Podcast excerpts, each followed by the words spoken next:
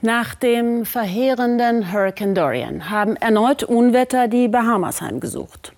So viel Zerstörung hat man hier selten gesehen. Hurricane Dorian tobte mit Windgeschwindigkeiten von bis zu unglaublichen 354 Stundenkilometern über die Inseln. Für viele eine Folge des Klimawandels. Jetzt helfen auch niederländische und deutsche Soldaten bei den Aufräumarbeiten. Xenia Böttcher ist es gelungen, bis auf die Abaco-Inseln vorzudringen. Das Ende einer paradiesischen Insel. Zerstört von einem Hurricane, der vielen den Tod brachte und Tausenden bleibt nichts als ihr Leben. Die Handgriffe gehen schnell. Eine Dose Milch, etwas Mehl, eben das, was es zum Überleben braucht. Und ein paar liebe Worte gibt es auch immer noch dazu. Es sind Spenden aus ganz Bahamas, verteilt von freiwilligen Helfern in der Hauptstadt Nassau. Im Flur nebendran wartet LaRue McPhee genau auf so ein Lebensmittelpaket und schämt sich fast dafür. Es sieht so aus, dass wir noch einmal ganz von vorne anfangen müssen. Bei Null. Was wir gerade anhaben, das ist alles, was wir besitzen. Was haben diese Kinderaugen alles sehen müssen? In Abaco, als der Hurricane kam. Als der Sturm die Insel überflutet, flieht die Familie in den ersten Stock. Doch das Wasser steigt höher und höher. Der Hurricane reißt das Dach mit sich. Mit der Matratze versuchen sie sich zu schützen und beten zu Gott. In the name of Jesus.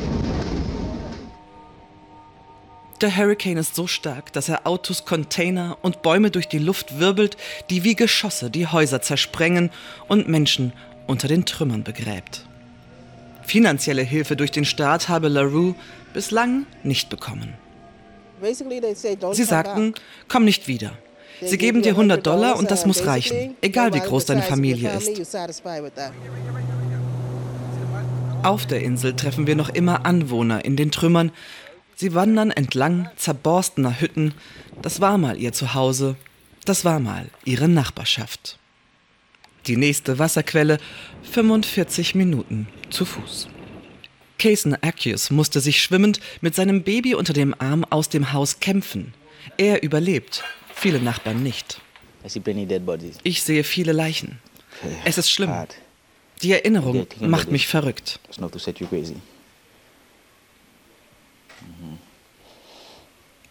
Evakuieren? Nein. Selbst wenn es hier fast nichts zum Leben gibt, Kaysen will auf sein Haus aufpassen. Was soll ich in Nassau in einer Notunterkunft? Warum? Wie lang? Ich bleibe hier und arbeite am Haus. Kaysen kommt aus Haiti.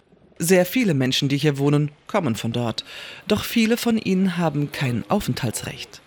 Hinter vorgehaltener Hand hören wir öfter, die Naturkatastrophe habe ein Problem gelöst.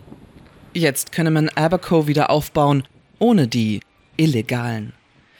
Die harren in den Notunterkünften der Hauptstadt aus und fürchten eine Abschiebung. Erstmal aber kommt bedeutender Besuch. Der UN-Generalsekretär, er hofft auf eine humane Lösung für die Haitianer. Sein Thema aber ist der Klimawandel, der schuld sei am zerstörerischen Hurricane. Der Klimawandel ist schneller als wir. Wir müssen den Trend umkehren. Die Tragödie durch den Hurricane hat viele Gesichter. LaRue und ihre Familie haben mit Hilfe von Verwandten eine kleine Hütte gefunden.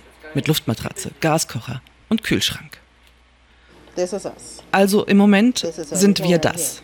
Was du hier siehst, ist, was wir haben. Aber das ist doch viel. Es ist okay. Ich beschwere mich nicht. Ein Tropensturm zieht gerade durch die Inselkette und schon jeder kleine Regen weckt große Sorgen. Die Schäden, die Dorian angerichtet hat, auch in der Seele, werden noch lange anhalten. Vor Ort in Nassau begrüße ich jetzt ARD-Korrespondentin Xenia Böttcher. Xenia, wie schlimm war denn das neue Unwetter?